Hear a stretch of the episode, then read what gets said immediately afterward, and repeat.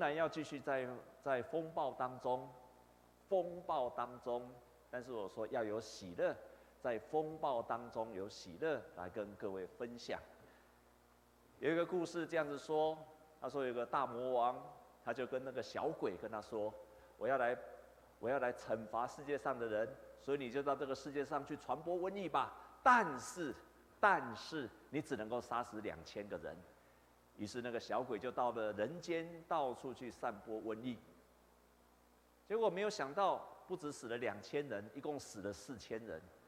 那个大王大魔头就问小鬼说：“我不是跟你说就两千人吗？你怎么杀了四千人？你到底怎么办事的？”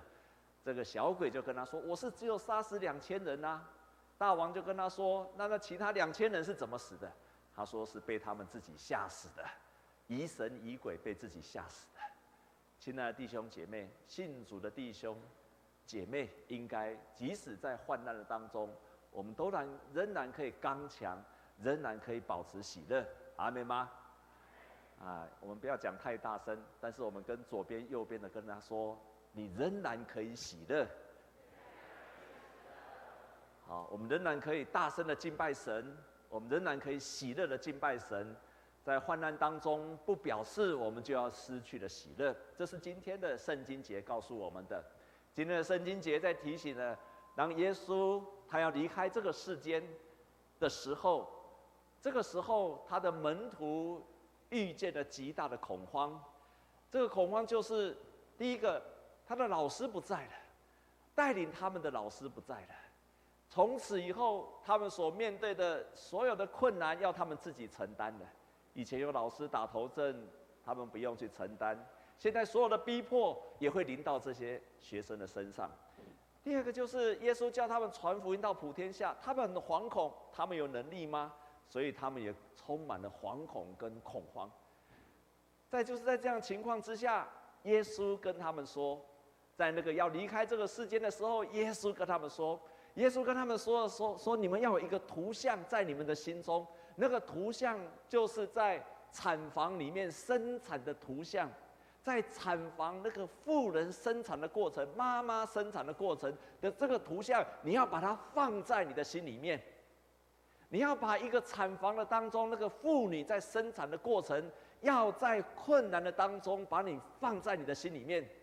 那个形象就是代表着说，在产房的当中，确实是有很大的痛苦。当我离开你们的时候，确实会有很大的痛苦。这个痛苦是你们避免不了的，没有办法的。所以耶稣就直接就说：“你们在世间上是有苦难的，不会因为信了耶稣就不会有苦难。这个苦难是避免不了的。”我们跟左边、右边的再一次跟他说：“苦难是你没有办法逃避的。”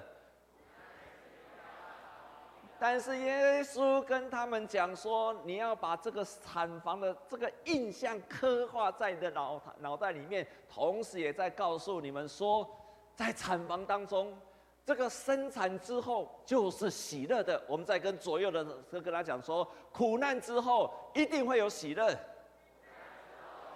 一定会有喜乐。亲爱的弟兄姐妹，我们在座有生产过的妇女妈妈，请举手。好，请放下。”多数人都是还很年轻。我们在座先生的，跟你的跟你的太太进过产房的，请举手。哦，比较少，哦，比较少。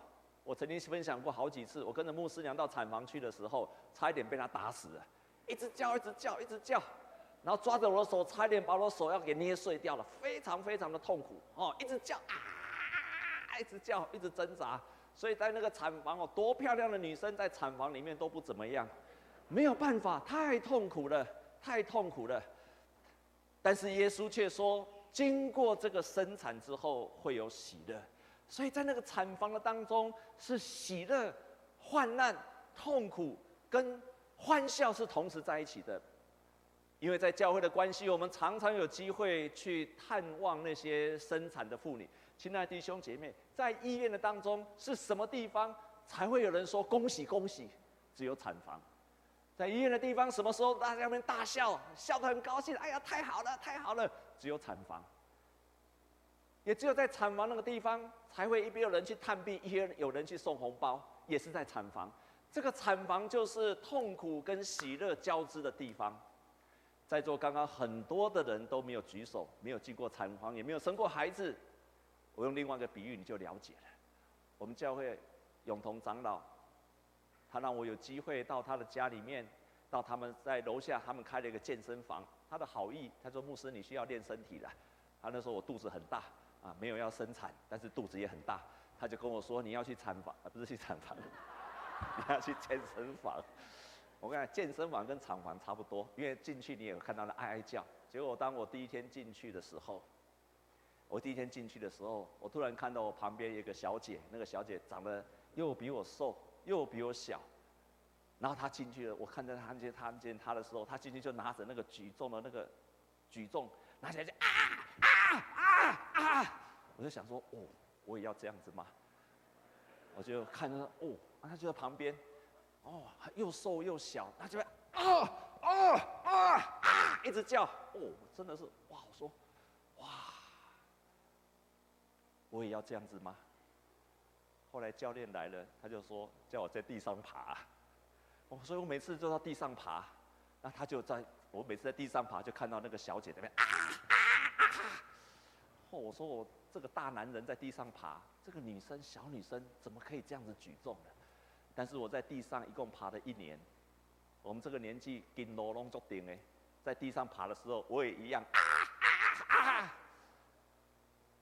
但是我爬了一年之后，在上个礼拜开始，我的教练开始跟我说，你可以举重了。所以上个礼拜开始，我也开始啊啊啊！感谢神，赞美主。所有的痛苦之后，神让你可以经过这个风暴。你可以承担更多更多的考验，甚至是祝福，都因为这一切的风暴，所以让你更有承担的能力。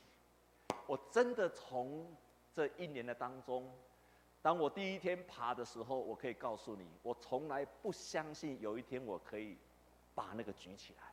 第一天开始，我从来不相信有一天我可以把那个举重给抓起来。有一天，当我还在地上，在地上爬的时候，看到了我们清慧执事也来健身了。我发现他开始在地上啊啊啊，我就很高兴，心中充满了喜乐，因为我这个时候换我在啊啊啊。亲爱的弟兄姐妹，我真的老实跟你讲，从第一天开始，我从来不相信我能够把那个举起来，从来没有相信过。我后来明白了。每一次，每一次教练增加我重量的时候，都是一个考验，但是也是同时给我更大能力的机会。阿妹妈？阿门吧？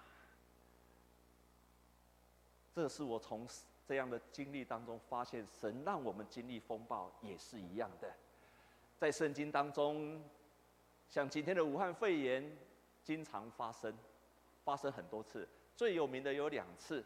第一次就是在出埃及的时候，当那个以色列人要出埃及的时候，埃及人不让以色列人出埃及，就不让他出去的时候，上帝就降下了瘟疫，在那个时候杀死了很多的孩子，杀死了很多的人，在一天当中，很多的埃及人的牲畜都死掉了。但是第二次很有名的在圣经中的第二个瘟疫，就是以色列王大卫。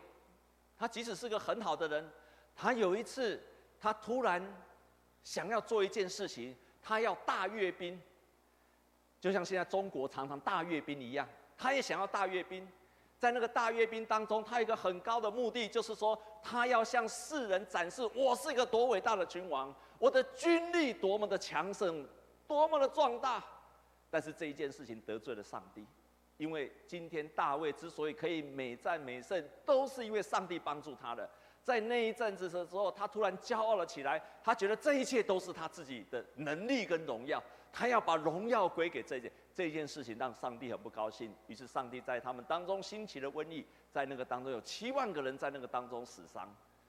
所以我们可以大概的看到圣经中在提到这些瘟疫的时候，有至少有几个特色。第一个，那个瘟疫都是突然来的。都是突然来的。第二个，那个瘟疫一定会结束，一定会结束。第三个，那个瘟疫常常代表着上帝对人的罪的处罚，要人去提醒悔改认罪，提醒人得罪了神。所以在瘟疫的当中，也是我们一个悔改的机会，我们去检视我们生命的机会。当然，我们不是幸灾乐祸，可是我们一定要相信，这个武汉肺炎一定会结束的。可是，我们反倒要问的，在这个过程跟结束之后，你变成了一个什么样的人？你是在整个瘟疫的当中，在整个肺炎的当中，请问，请问，你有没有可能在经过这个肺炎的当中，成为一个蒙福的人？有没有可能？你相信在这个过程当中，你会成为一个蒙福的人吗？耶稣今天在告诉我们说。你们在这个当中要喜乐，而且这个喜乐是人不能够夺去的。你们要跟奉耶稣的名求，上帝就会把这个喜乐赐给你们。而且经过这个患难的当中，你会得到更大的喜乐。最近商周有一篇的文章在提到口罩的问题，他就说，在两千零三年的时候，那时候 SARS 很多人那个时候都经历过。两千零三年的时候，SARS 在那个时候，台湾的 N 九五的口罩根本不够用，非常非常需要的时候不够用。但是从那一刻开始，台湾的开始很多的口罩业开始去生产的 N 九五，不管是技术，不管是生产方面，开始去取经。结果从两千零三年之后，台湾成为第三个 N 九五的出产的大国，外交外可以出口的大国。到今天，到今天，台湾因为当年的 SARS。没有错，那个时候很痛苦。可是那样的经过之后，许多的口罩业者，特别是 N95 的口罩，反而因此而得到蒙福。经过大的考验之后，你也可以成为蒙福的人。我们不是要喜欢这样子的瘟疫，我们不是喜欢这个肺炎，可是我们至少成为了神的儿女，要在那个肺炎的当中，要在这个经过的当中，我们仍然可以喜乐跟蒙福的。我们再跟左右的跟他说，你仍然可以喜乐，然后再跟他说。你在跟他说，在肺炎的当中，你仍然可以喜乐。在今天所读的圣经节的另外一段，我们要大声的来念一遍，好不好？我们来读，一起来读箴言第十章二十五节，请秀给我们箴言十章二十五节，我们大声的来读预备，请。暴风已过，恶人归于无有，一人的根基却是永。这句话说的太好了。当了暴风过去之后。当那个瘟疫过去之后，当肺炎过去之后，义的根基会永存在，会继续的存留。可是恶人却归于无有。所以对我们来讲，那一切的都是一个考验，苦难是一个考验，风暴是个考验，肺炎是个考验，瘟疫也是个考验，都在考验着我们生命的根基是什么，都在考验我们的生命的根基究竟是如何。各位都记得，大约在两千零二零一三年的时候，跟到二零一五年，在台湾有另外一个风暴，也许我们很多人忘记了食安的风暴。那个时候你还记得吗？你还记得吗？喝牛奶大家也担心，喝凉水也担心，吃饼干吃什么吃任何食物，一天呢，然后吃油用油，吃什么吃什么都担心。因为那个时候发生的就是十安的危机，十安的风暴，在那个当中，当经过这一段的时间的时候，亲爱的弟兄姐妹，好的企业它的根基就永存了。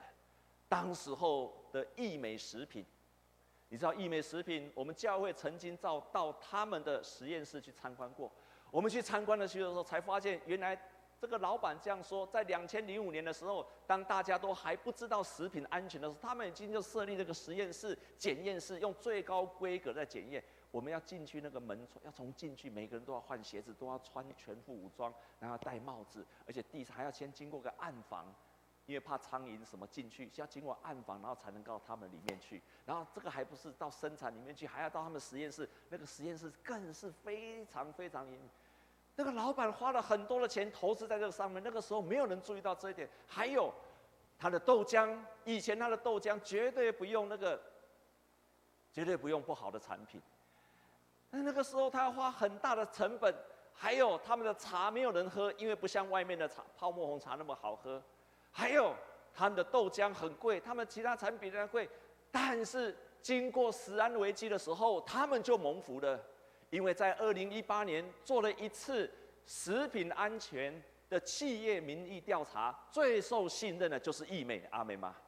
百分之四十六的百姓都认同义美的食品，就如同圣经今天所说的箴言所说的，当暴风一过的时候，义人的根基会永远存在。所以这个考验，如果你用义美的例子来看，义美在这个当中反而得到最大的蒙福的企业。所以这个风暴到底它是一个咒诅还是一个祝福，要看你生命的根基。对基督徒也是一样，对基督徒也一样。经过武汉的肺炎，我们当然要谨慎的防卫。我们依靠神，但是我们很谨慎。你看，我们教会很谨慎的做每一个动作，这个我们当然要做，你个人也要做。可是，这不表示我们在这个过程当中，我们就失去了信心跟喜乐。你要确信，在那个产房的经验里面，经过了生产的过程，就要必要得着喜乐。这个是我们成为神儿女，在这个风暴当中可以经历到的喜乐跟平安。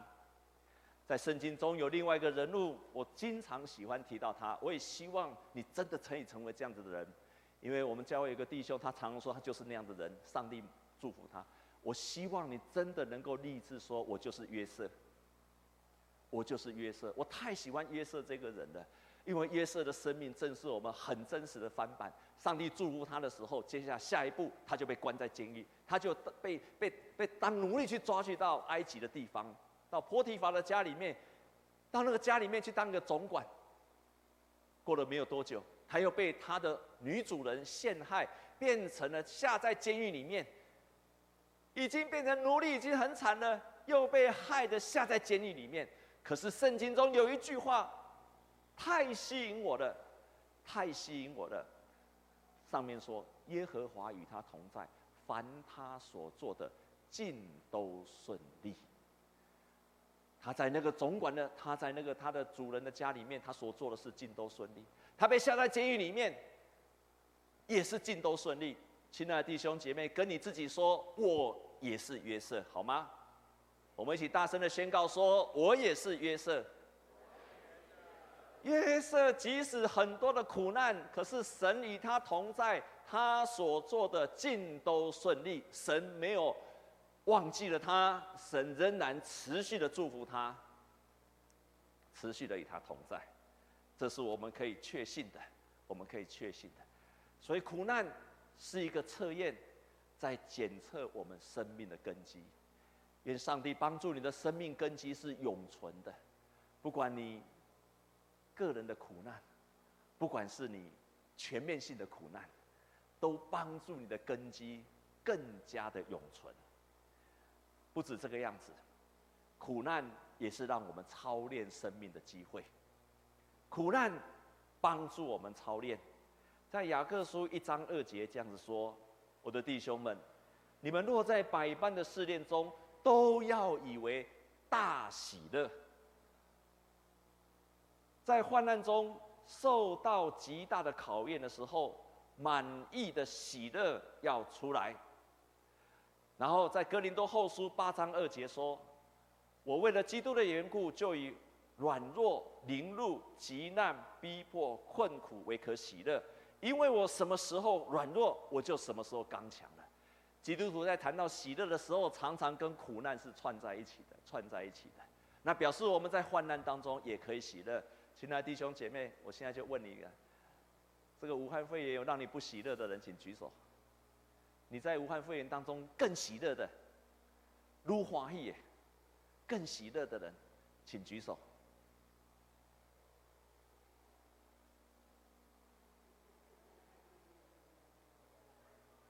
你在武汉肺在听听懂我的问题，在武汉肺炎的当中，你更喜乐的，请举手。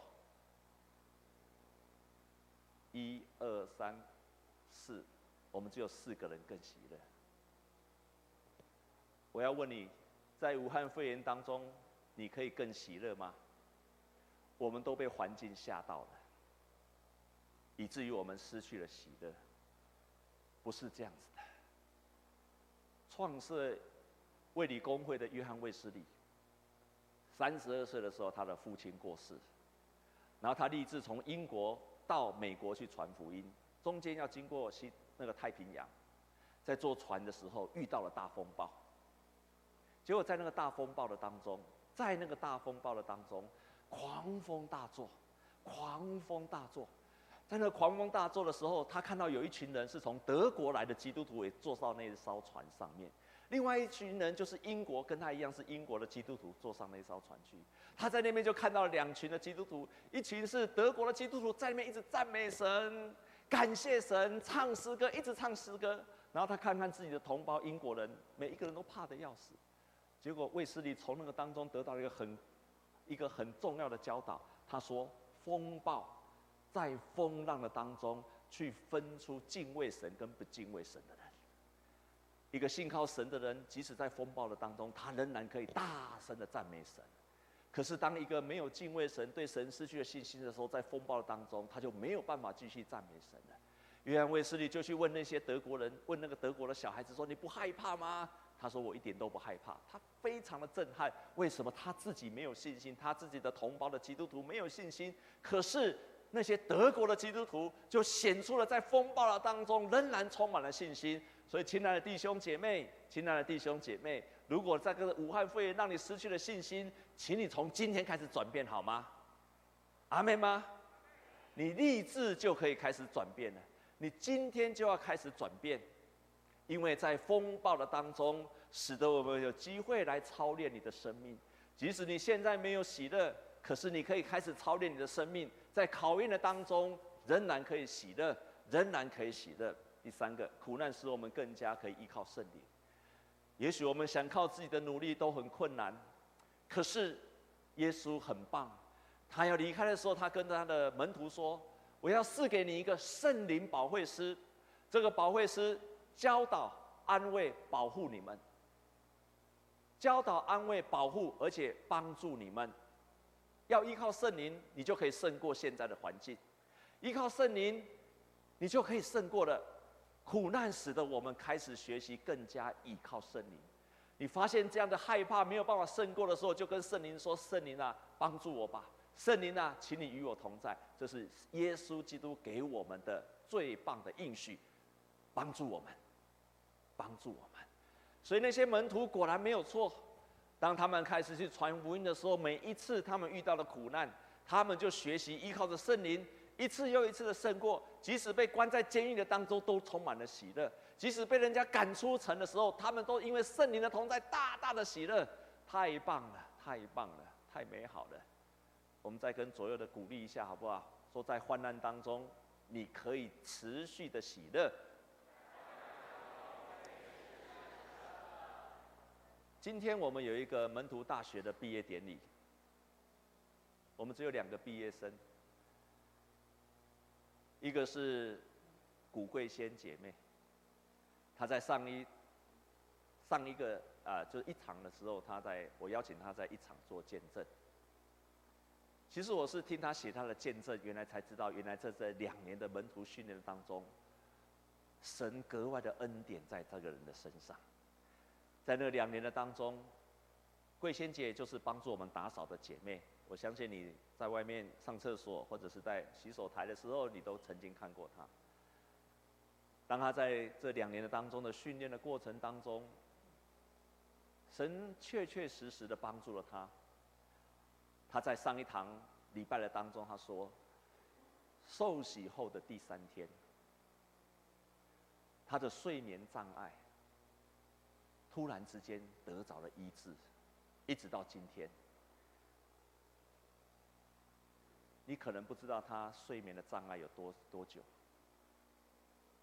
不是一个礼拜，不是一年，不是三年，不是五年，三十年，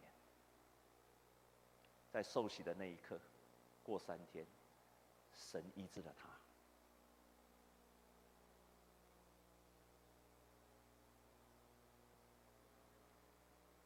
依靠圣灵，他百分之百相信，不是靠着医药，不然不可能在三十年没有办法好好的睡觉。受洗后三天，神就医治了他，感谢神。他完全明白这只有神做得到。第二件事情，这两年当中也是他人生最痛苦的时候。我后来才知道，他的先生一个礼拜要洗身三次，然后他的先生又是肝癌的末期，他必须要照顾他，照顾完再赶来教会帮忙打扫。可这两年的当中，他就分享有一次他先生突然跌倒跌坐，他先生我去看过，非常高大，很高大的一个人。他很瘦小，当他是要扶他扶不起来，他就跟上帝：“上帝啊，帮助我，给我力量，让我可以扶起来。”他还没有扶起来的时候，他先生就突然，他轻轻一碰，他先生就突然站了起来。然后在他的见证的当中，他提到第三件事情：过去他的女儿曾经交了坏朋友，走上堕落的道路，不好的道路，非常非常不好的道路。妈妈看到女儿都是气急败坏的责骂她，但是受了这个门徒训练之后，她生命改变了。她现在可以跟她女儿，她开始听她女儿说话，而且跟他的女儿关系现在完全的恢复。人愿意的心，加上圣灵的帮助，就帮助他经过这一次又一次的。我现在问各位弟兄姐妹，你睡得好吗？你睡得好吗？如果你睡得不好的，你要依靠圣灵，因为我已经在见证太多太多的例子。神是让我们在暴风雨当中仍然可以安然入睡的神。这句话是真实的，是真实的。在苦难当中，我们必须要学习更加的依靠圣灵，因为圣灵会教导我们，会帮助我们。我们靠我们自己没办法胜过的时候，圣灵会帮助我们。我要再问各位弟兄姐妹，这是上个礼拜我问过的，我要再问你们一次，我要再问你们一次。五个问题，第一个，你认为任何危及你的生命的风暴，上帝不知道吗？你觉得上帝不知道吗？你自己回答，是。或者不是，你回答是，就是说是的，上帝不知道。你说不是，上帝知道。你认为发生在你生命当中所有的风暴，上帝不知道吗？你是是还是不是？第二个问题，你认为危及到你生命的风暴，上帝没有办法应付吗？是的，上帝没办法应付，或者不是的，上帝都可以应付。第三个问题。你认为危及你生命的风暴是没有目的的吗？毫无目的的吗？是的，没有目的。不是的，就是有目的的。第四个问题，你认为危及你生命的所有的风暴没有教导你什么吗？是的，没有教导什么。还是不是的，是神在教导我一些功课。最后一个，你认为任何危及你生命的风暴没有帮？没有帮助你更认识主吗？是的，没有帮助我更认识主，还是你是否定的？不，他让我更认识主。如果你五个答案当中有一个是是，那就是我们的信仰、我们的信心仍然需要在这个风暴当中更加的进步跟提升。如果你的答案都是不是的、否定的，那表示它风暴对你是有意义的。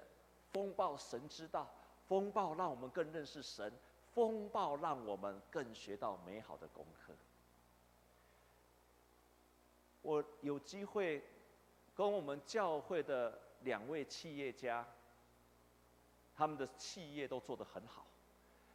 有机会跟他们在交谈的时候，其中有一个人他就跟我说，我就问他一个问题，他家的企业是做得非常的大，我就问他说，你常常在做困难的决定。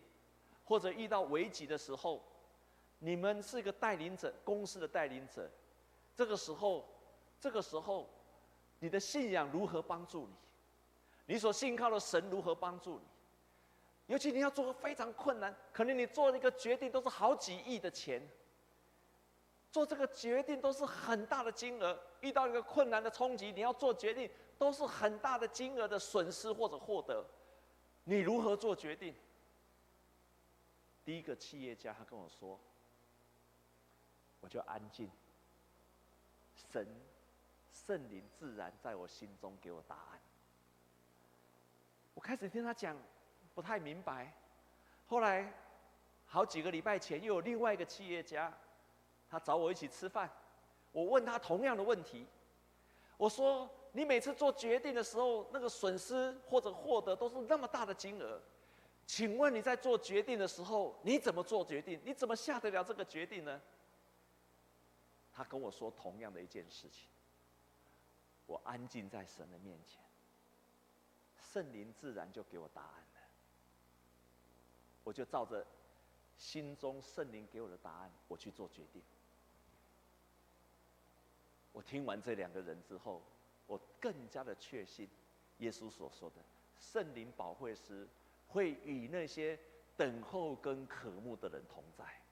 我要说的是，这两个企业家在我们的教会都做，他们的企业都很棒，他们不是经过没有经过危机的。其中另外一个企业家，他跟我说，在两千零三年的二零零三年的时候的 SARS 危机。就是他们公司转变转亏为盈的那一年，所以告诉了我们，在所有的风暴的当中，艺人的根基永恒。这句话是信实的。在风暴的当中，也是我们检测我们自己的根基的时候。也许你祷告很久，祷告很久，祷告很久，你发现没有改变，这个时候牧师要提醒你。你可以稍微改变一下你的祷告的方式。有一个人来问一个牧师说：“牧师，我这样拼命祷告，拼命祷告，怎么都没有看到事情的改变？”这个牧师就跟他说：“这个很有名的牧师就跟他说，因为你每次越祷告的时候，你就越提醒自己有这样的难关。越祷告的时候，你每一次祷告都在提醒我有这个难题，我有这个难关。”上帝啊，我现在遇到什么事情？什么事情？什么事情？越祷告越搞到，本来已经忘记祷告，就想起来，就想起来。哦，我还有这个难题。他就问他说：“那牧师要怎么祷告？”他说：“很简单，你现在改变了，你反正。你要更多的赞美神。为什么？因为你要把你的焦点从这些困难转向上帝。所以，当你遇到困难的时候，你要开始赞美神，赞美神，赞美神，赞美神，让我遇到这个难题，因为我知道经过产房之后，我会得到祝福。”赞美神，当经过武汉肺炎，也许在这困难当中，赞美神，亲爱的弟兄姐妹，你不要以为说我们赞美神真的是幸灾乐祸。我们赞美神更深的意义说，神啊，我要赞美你，我相信在这个困难当中，你有你的旨意，可是艺人的根基永存。我要赞美神。